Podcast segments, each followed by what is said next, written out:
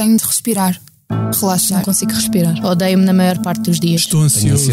Estou tão cansada. Estou sempre com medo que descubram que sou um impostor. Sou uma impostora. Sinto-me um impostor. Não consigo respirar. consigo Estou sempre com sono, mas quando preciso dormir Sou não consigo. dispensável. Penso que vou falhar. Estou cansado com muito trabalho. Tenho estado muito cansado. Já acordo ansiosa. Não vou ser capaz. Sinto que nunca sou boa o suficiente. Não sou forte o suficiente. Tenho o peito em carne viva. Estar sempre bem é uma pressão enorme. Leva a dissimulação. Acho sempre que nunca vou conseguir alcançar os meus objetivos. Tentar não controlar tudo à minha volta. Ninguém espera isso de mim. Só eu.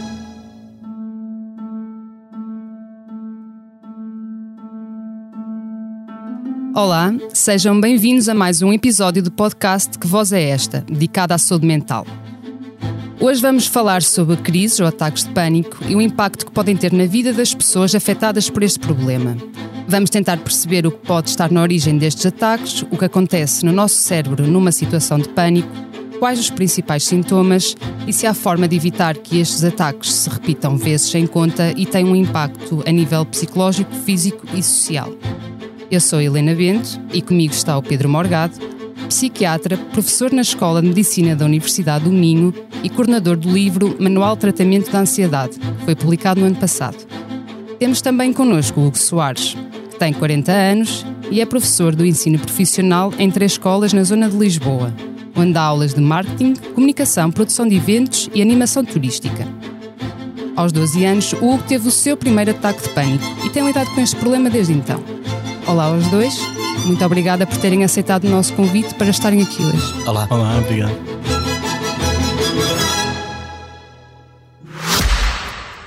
Esta é a nossa voz, a voz da Medis, sempre ao seu lado no acesso, prevenção e acompanhamento da saúde, com produtos e serviços que fazem bem ao corpo e mente. A cobertura de saúde mental, com psicólogos e psiquiatras online, e as ferramentas necessárias para um melhor conhecimento e acompanhamento da sua saúde mental estão disponíveis para todos os clientes. Saiba mais em medis.pt. Que voz é esta? É a voz de quem está e estará sempre ao seu lado. A Medis. Hugo, vamos começar por si. Há mais de 20 anos que lida com crises de pânico. Como é que tudo isto começou? Uh, muito obrigado antes de mais pelo convite e agradeço também à APA o convite, a aproximação que foi feita entre as partes. Hum, isto, tudo isto começou num treino de futebol, uh, quando tive uma arritmia a meio de um, de um treino e hum, sem saber hum, que seria a ansiedade, fui ao hospital fazer exames uh, cardíacos. Um, e a nível cardíaco estava tudo, estava tudo ok, e então deixei passar esse episódio. E, e ouvi pela primeira vez a palavra ansiedade num contexto desconhecido, ou seja, num contexto de, de, de do, do foro cardiológico, no, no foro médico e não aquela ansiedade positiva que todos nós conhecemos. Mas uh, essas arritmias que sentiu depois foram, foram se repetindo, ou seja, foi tendo mais episódios de, desse género. Tive mais três ou quatro durante a minha curta carreira futebolística, porque tive que, que abandonar devido ao, ao excesso de ansiedade um, que, que, que, experienciava quando, quando tinha treino ao, ao jogo, principalmente nos jogos. Um, Foi-se repetindo, sim, ao longo, ao longo até aos 21 anos, foi quando deixei de jogar. Mas o que é que sentia exatamente? Além das, uh, das arritmias, tinha, tinha receio, tinha medo, o que é que sentia? Acho que o ponto de partida tem muito a ver com o facto de pensar muito sobre o que os outros vão pensar de mim. Ou seja, a expectativa que, que crio nos outros ou não. E desde pequenino fui um bocadinho habituado um, a criar boas expectativas nas pessoas e, e, não sei se isso não foi um fardo, uh, passa a expressão, para que um, no futuro depois as coisas não corressem tão bem. E, um, e acho que esse fardo foi, foi, foi crescendo ao longo da, da com a idade, com a consciência e, e foi um bocadinho por aí. Mas então na altura, quando procurou ajuda, uh, disseram-lhe que seria um, um problema cardíaco, ou seja, quando é que percebe ou quando é que lhe dizem que realmente uh, não é cardíaco, mas sim psicológico? A, a, primeira tendência é hum, porque o coração bate mais depressa, porque temos suores, porque pode estar ligado ao, ao foro cardíaco, não é? a primeira tendência é fazermos exames, exames médicos a tudo, neste caso no, no Centro de Medicina Desportiva, tudo que, que, que, todos os exames possíveis e imaginários para descartar qualquer problema cardíaco. E foi a partir daí que descobri que se calhar não era cardíaco, apesar de me ter demorado alguns anos a, acreditar nisso, uh, mas que seria do, do, do foro mental, ou seja, que seria a ansiedade a instalar-se e sim a provocar um, episódios físicos que, que, me levavam ao desconforto e ao medo de, de, ter medo, o medo de jogar, o medo de, de, estar, de estar num jogo, de estar em competição. E, e além das, das arritmias, tinha mais algum sintoma uh, físico? Nessa altura, não. Depois, sim. Depois comecei a ter aqueles sintomas, sintomas normais de, de, da ansiedade, os suores frios, um, a aceleração do, do, coração, não a nível da arritmia, mas num, num, num batimento superior ao, ao, normal, em repouso. Não, não, não, não era normal uma, uma, um batimento tão, tão, tão elevado.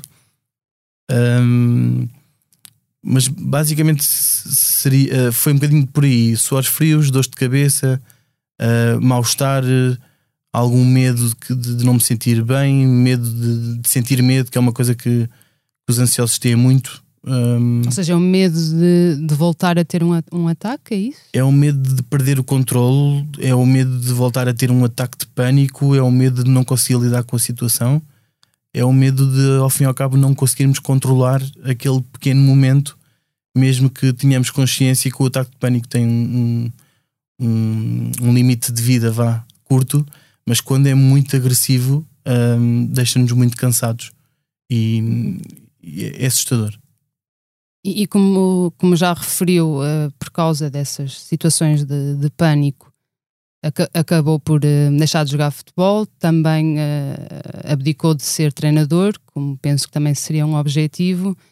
Uh, porque é que tomou estas decisões? Ou seja, a situação foi-se agravando de tal forma que a única solução que encontrou, ou a única medida que, que achou que deveria tomar era uh, abandonar, enfim, esse, esses objetivos. Sim, a nível de, de jogador, sentia que apesar do esforço e da qualidade técnica que tinha, chegava a uma certa altura, eu ainda fiz uma época de sénior e consegui esconder até, até essa altura uh, o meu medo e as minhas incapacidades de lidar com a pressão, etc. Um, talvez por ter, por ter algumas capacidades técnicas tenha conseguido chegar até onde cheguei, mas mas basicamente foi isso: foi, foi o ter medo de, de, de, de não corresponder às expectativas e, e tive que abandonar. Tive que abandonar o, o futebol, custou-me muito, posso dizer que foi das maiores desilusões da minha vida. Uh, tirei o curso de treinador uh, posteriormente porque pensei, ok, não estou dentro do campo, mas estou uh, ligado na mesma ao fenómeno. não é que tenha para já desistido mas os anos que fiz, um, depois apareceram as aulas à noite na faculdade e, e, comecei a pensar um bocadinho mais com a razão do que, do que com a emoção. Entretanto, fui crescendo, as responsabilidades também foram crescendo e foi um bocadinho por aí. Mas um dia é de voltar, tenho essa convicção. Apesar de, dessa fobia, como, como, como descreveu no, numa uma conversa que tivemos, havia, chegou a ter a fobia, não é? Do, do campo. Sim, eu, eu, não sei se isso existe tecnicamente, eu penso que sim, até porque já fiz uma pequena pesquisa um, cardiofobia, ou seja, eu acho e tenho, tenho quase a certeza que tenho essa, essa fobia porque basta o coração acelerar um bocadinho que vou buscar logo um, a recordação, um, os gatilhos começam a surgir, gatilhos de, de, dessa altura de, onde, onde, me senti menos bem e onde cheguei a ter 200 pulsações por minuto, o que é horrível para quem já teve, é muito assustador. Uh, professor Pedro, Sabemos que, que estas crises ou ataques de, de, pânico são, são uma experiência muito comum, embora se calhar a maioria de nós não tenha essa noção. Um, o que é que acontece exatamente num ataque de pânico? Olá, eh, muito obrigado pelo convite, pela oportunidade e pelo privilégio também de partilhar esta conversa com o Hugo. Portanto, um ataque de pânico é uma, um episódio que normalmente surge de forma abrupta e muitas vezes surge de forma completamente inesperada, portanto, sem que a pessoa tenha qualquer sinal que indicie que vai acontecer, e que é uma resposta brutal, vamos dizer assim, do organismo a uma ameaça que não existe. Portanto, o nosso organismo está preparado para responder quando nós estamos em perigo. E responde com uma série de ações, por exemplo, acelera, a aceleração do batimento cardíaco, a aceleração da respiração, o focar a visão na melhor forma de fugirmos ou de sairmos daquela circunstância, o desviar a corrente sanguínea para as nossas pernas para termos mais uh, rapidez uh, na luta ou na fuga àquela circunstância e uma aceleração dos pensamentos que nós muitas vezes até nem conseguimos controlar porque eles fluem de uma forma muito rápida. Isto é a resposta normal a uma situação de perigo. Ora, o ataque de pânico é esta resposta aparecer sem estar presente o perigo. E por isso dá às pessoas uma sensação que é terrível do ponto de vista do sofrimento, porque a pessoa sente o seu corpo hiperativado, sente que não controla estas respostas e pensa que perdeu o controle, que isto pode significar uma doença física grave, por exemplo, um infarte, um AVC, uma trombose, ou que pode enlouquecer por isto que aconteceu, porque há esta sensação de que não se teve o controle. Portanto, isto é o ataque de pânico. O ataque de pânico pode surgir sem doença, ou seja, algumas pessoas que alguma vez na sua vida tiveram um ataque de pânico sem que tivessem uma doença psiquiátrica. Isto pode acontecer, portanto, a gente não sabe porquê, mas o organismo desregula e faz esta descarga brutal de energia o que é que acontece outras vezes? E já agora deixe-me dizer, às vezes isto até acontece em pessoas que estão a fumar canabinoides, cannabis pela primeira vez e têm um ataque de pânico. E pronto, nunca mais fumam, nunca mais têm ataque, não têm doença. O que é que é a doença, a perturbação de pânico que lhe está associada? É quando duas coisas acontecem depois de um ataque de pânico. Uma dessas coisas é os ataques de pânico repetirem-se, como ouvimos aqui na descrição do Hugo, muito bem. Portanto, a pessoa, no, no, espaço de um mês, começou a ter vários ataques de pânico. Então, aí nós já temos dados para considerar que há uma doença, que há uma perturbação de pânico. E a outra circunstância é quando a pessoa, por causa deste ataque de pânico, muda vários comportamentos e passa a viver em sofrimento na sua vida, por exemplo. Acho que é a questão que o que está a falar do medo do medo. Também, é exatamente, que é depois aquilo que tecnicamente e, que nós chamamos a fobia, que até foi aqui muito bem descrita. Que é o quê? Imagine uma pessoa que tem um ataque de pânico no estádio. Passa a associar o estádio, que é um local seguro, neutro, a algo que põe em causa a sua integridade. Então deixa de ir ao estádio. Quem diz ao estádio diz ao centro comercial, diz andar numa autoestrada, onde a pessoa tem a sensação de que se precisar de alguma coisa, se ficar aflita, não consegue sair. E, portanto, estas alterações comportamentais que surgem depois de um único ataque de pânico também são sinais de que não foi uma coisa isolada, é uma doença que se estabeleceu. Uhum. E que há critérios bem definidos para ela ser, para se considerar que, que existe uma, uma, uma doença. Um, as causas destes ataques de pânico uh, não são totalmente conhecidas, uh, penso eu, mas há alguns fatores de risco associados, tanto genéticos como psicológicos. E também haverá, e logo me dirá se, se estou certo ou não, situações que podem desencadear estes ataques. O que é que pode estar na origem de, de um ataque de pânico? Pois, é, é, essa é uma resposta que é muito individualizada. Vai depender muito de pessoa para pessoa, mas nós temos alguns dados acerca disso. Em primeiro lugar, a perturbação de pânico faz parte do grupo das perturbações ansiosas. Portanto, como, como eu dizia, a ansiedade é uma coisa que pode ser normal, que existe para proteger a nossa integridade física e psíquica. É normal nós ficarmos ansiosos quando temos uma situação difícil. Não só é normal, como, e isto também é muito importante, porque todos nós sentimos ansiedade, e eu antes de começarmos esta conversa estava um bocadinho ansioso, porque estamos a, falar para muita gente, alguma coisa pode correr mal, mas esta pequenina ansiedade que a gente sente melhora a nossa performance durante esta conversa. Portanto, a ansiedade não só é normal, como pode ser uma coisa boa. Na doença, neste grupo grande das perturbações de ansiedade, o que nós temos é uma desregulação dos mecanismos de resposta ansiosa. Por exemplo, na perturbação da ansiedade generalizada, que é outra doença muito comum, a pessoa está permanentemente ansiosa, em tensão, com preocupações que não são correspondentes àquilo que seriam as preocupações normais.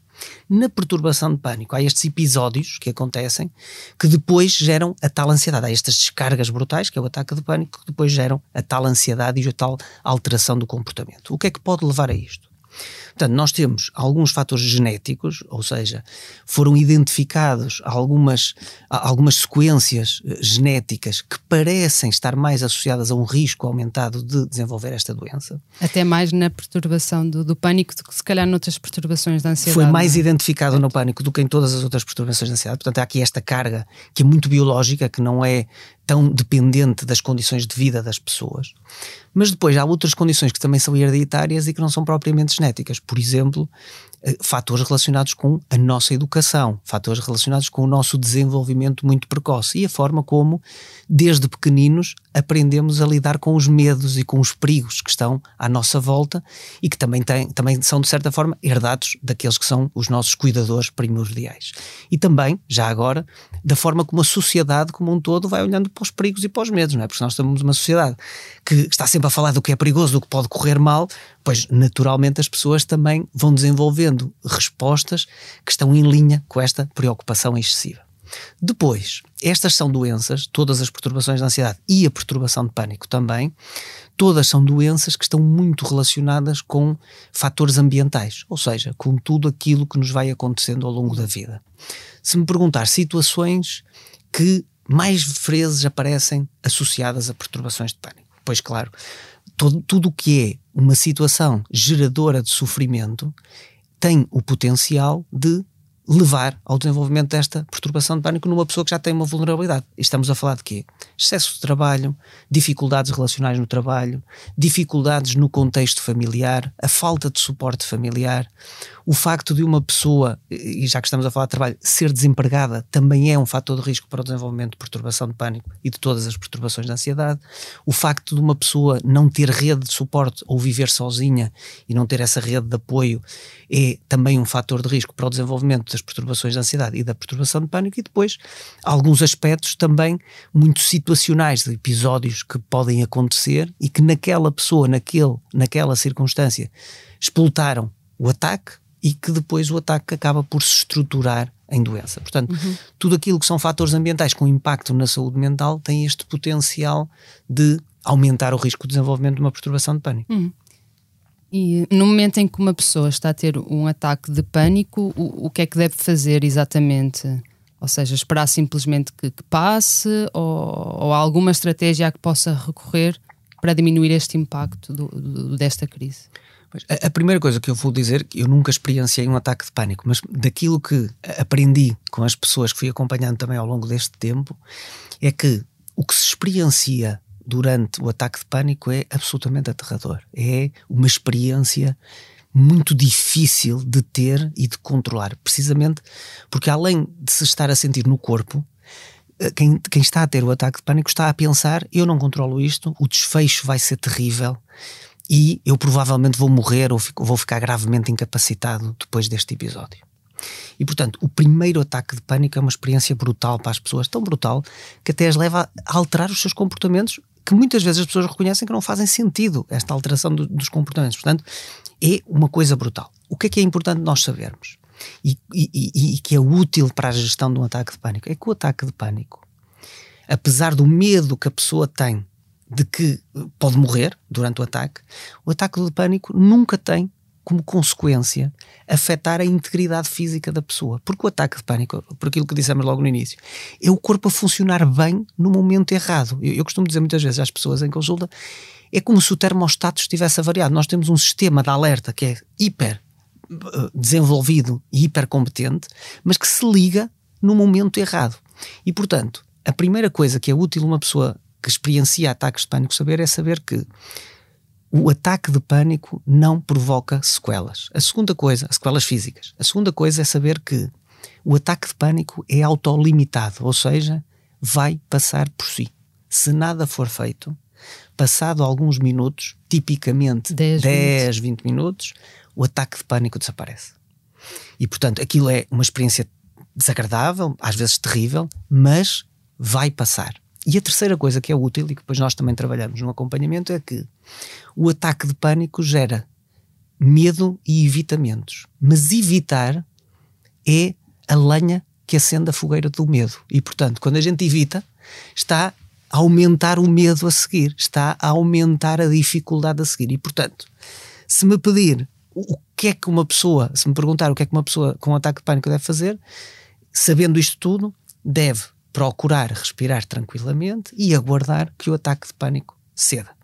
Em algumas circunstâncias, sobretudo no início do tratamento, eh, as pessoas que têm ataques de pânico têm medicamentos que podem utilizar em SOS, ou seja, que podem tomar quando pressentem que vai acontecer um ataque de pânico ou que, quando ele está a iniciar-se, que ajudam os sintomas a, a, a aliviarem mais rápido. Mas isto só deve ser feito, e esta é a nota muito importante, com prescrição médica e com uma indicação exata por parte do médico dos momentos em que isto deve ser feito.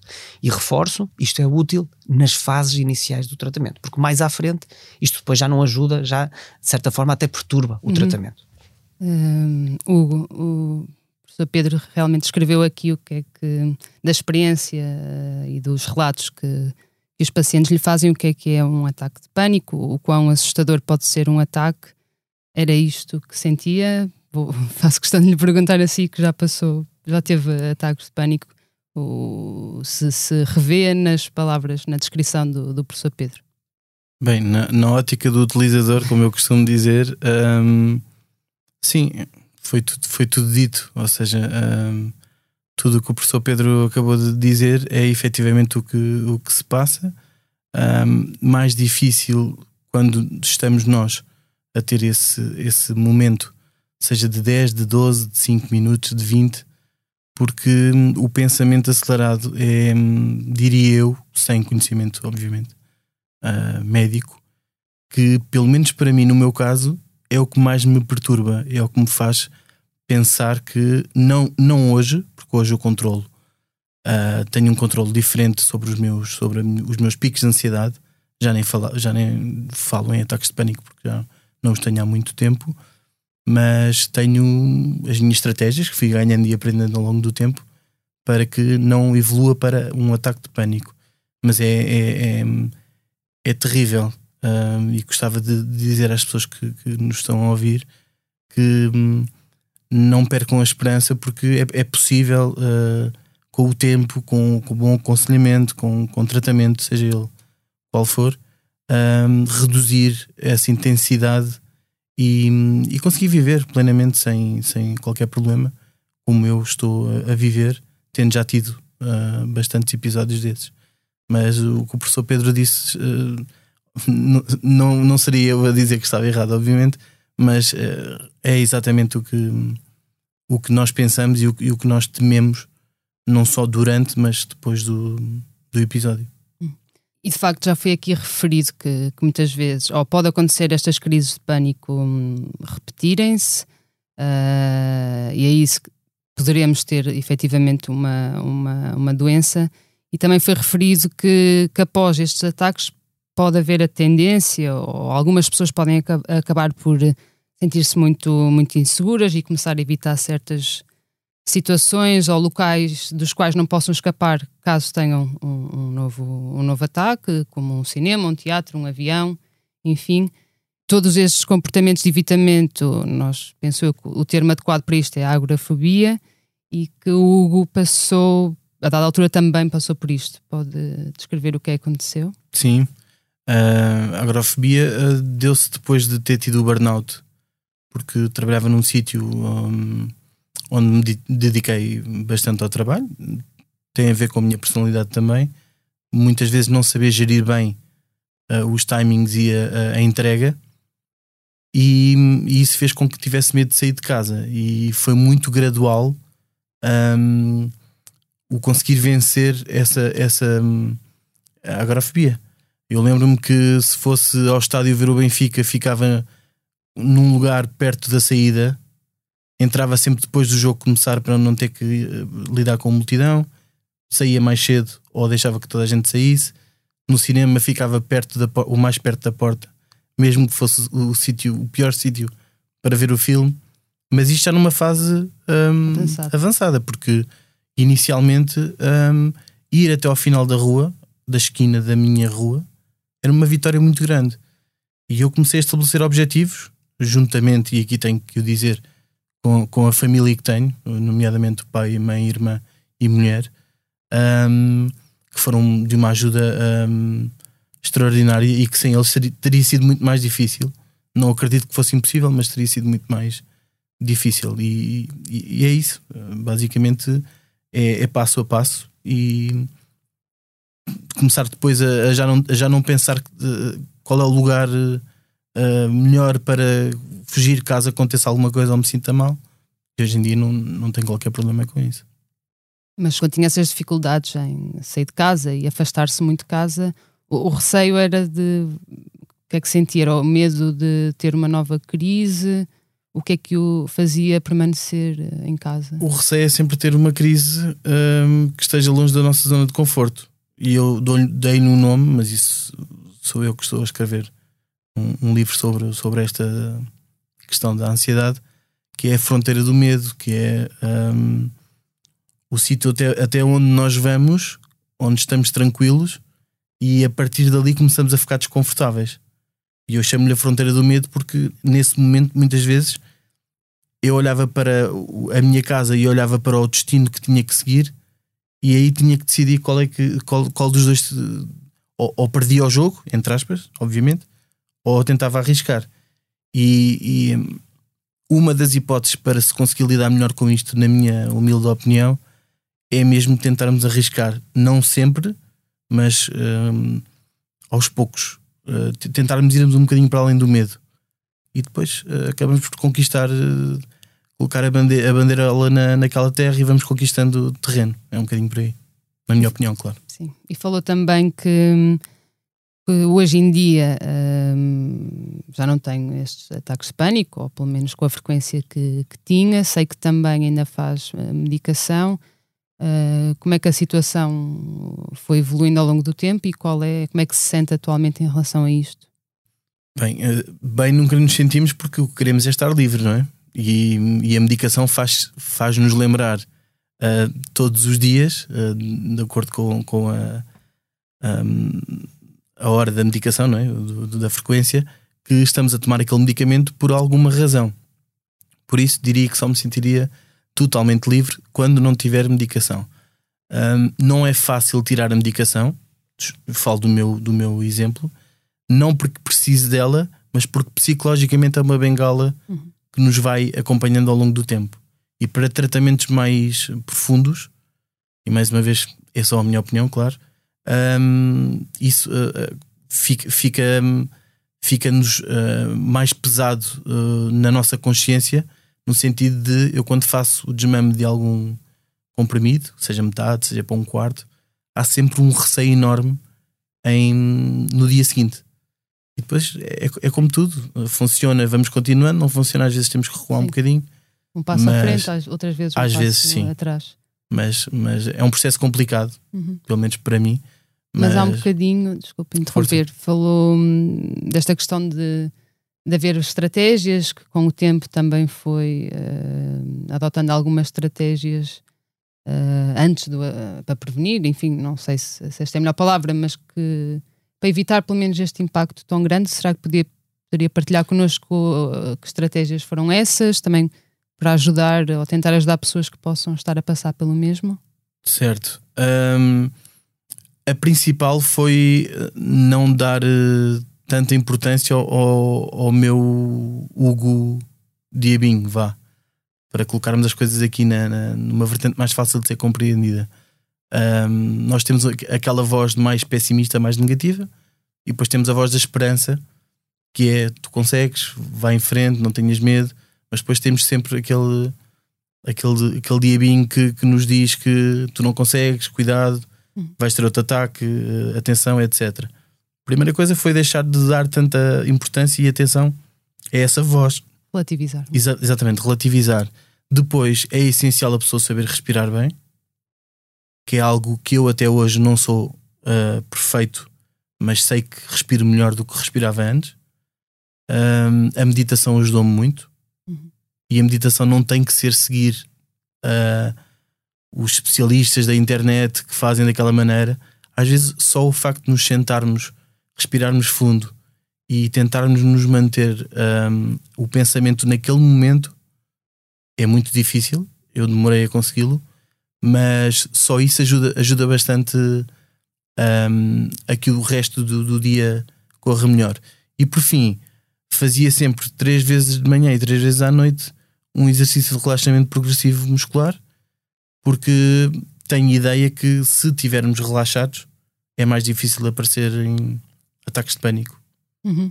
Nós também já aqui, já aqui falamos, professor Pedro, da, da perturbação de pânico em si, ou seja, quando estes ataques se tornam muito recorrentes, enfim, que poderão dar origem a uma doença.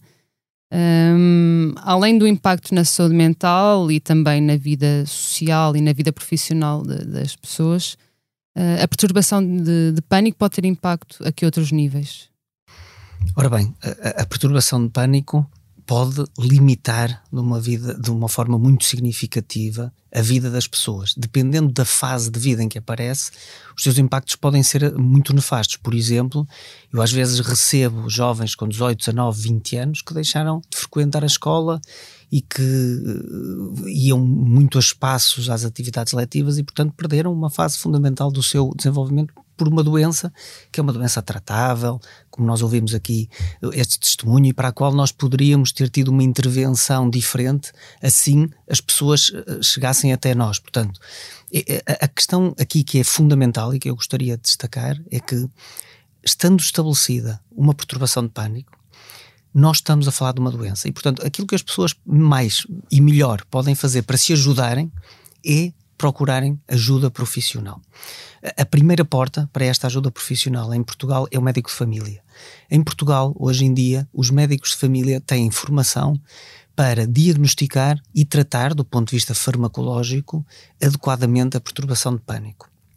E depois é preciso também associar a este tratamento farmacológico o tratamento psicoterapêutico. No fundo, tudo aquilo que foi aqui muito bem resumido pelo Hugo, que é do ponto de vista farmacológico, nós temos sobretudo os antidepressivos que, que, são usados a longo prazo e os ansiolíticos são usados a curto prazo, e depois temos no tratamento psicológico as intervenções cognitivo-comportamentais que incluem também, do ponto de vista psicoterapêutico, outras estratégias como o controle da respiração, o relaxamento muscular progressivo. Portanto, no fundo, qual é que é o objetivo? O objetivo é que aquela pessoa que está hiper preocupada, hipervigilante, que está atenta a todos os sinais do seu corpo, integre a realidade de que o nosso corpo está a emitir milhares de sinais em cada minuto e a maioria desses sinais, ou a totalidade, praticamente, são absolutamente irrelevantes e nós não precisamos de estar atentos. A outra coisa que precisamos de aprender neste processo de tratamento é aquilo que eu associo a algo negativo é neutro, não é necessariamente negativo. E, portanto, esta reestruturação cognitiva tem que ser feita para que depois aconteça a exposição, que é precisamente aquilo que foi-nos aqui também muito bem contado, que é o tal ir pondo a bandeira um passinho mais à frente. Eu hoje tenho medo de circular na rua à frente da minha casa, porque é que eu tenho este medo? Porque em casa eu sinto-me seguro e, e, acho que se acontecer alguma coisa na rua, não vou poder pedir ajuda ou não vou conseguir sair deste, deste sofrimento e desta situação de perda de controlo. E depois de eu conseguir sair na minha rua, então vou experimentar o estádio. No, no, no caso de Braga, é o estádio de Braga, que, que, também, que também é muito bonito, e lá vou eu para o estádio e lá vou eu tentar pôr a bandeira agora no estádio. E, e é este processo gradual de exposição que é necessário acontecer para o cérebro voltar a aprender que estes passos são seguros e que o que quer que aconteça, eu vou conseguir saber gerir e eu vou conseguir obter ajuda independentemente do sítio onde eu estou. Não há nada tão catastrófico como o meu cérebro imagina que é. Este é o, o segredo, ou este é o trabalho que tem que se fazer para conseguirmos viver sem a doença.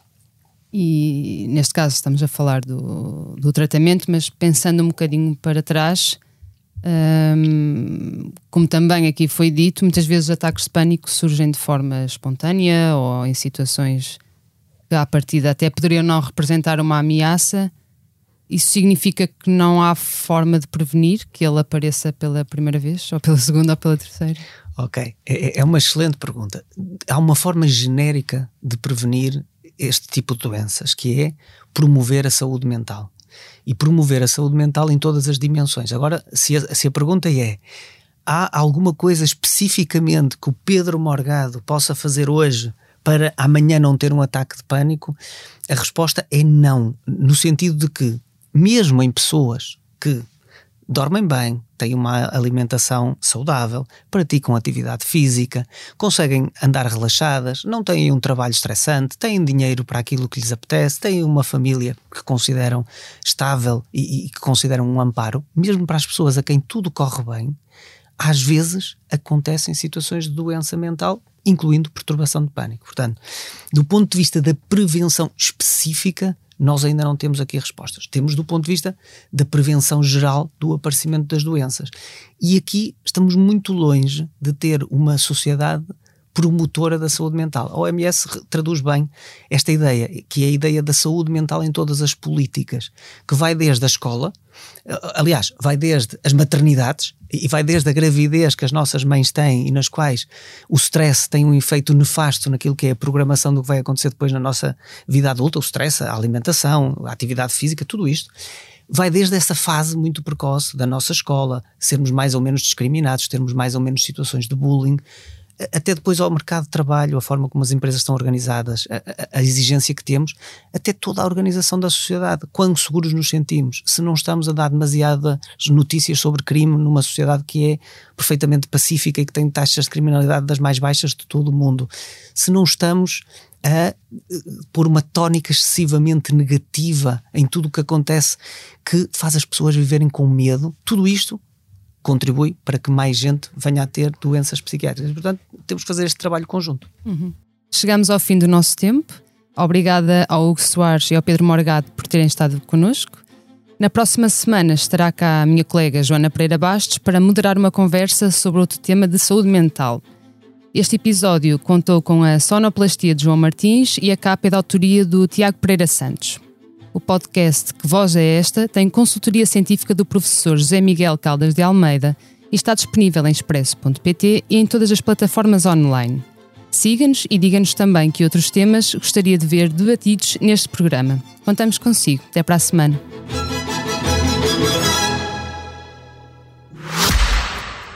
Esta é a nossa voz, a voz da Medis, sempre ao seu lado no acesso, prevenção e acompanhamento da saúde com produtos e serviços que fazem bem ao corpo e mente.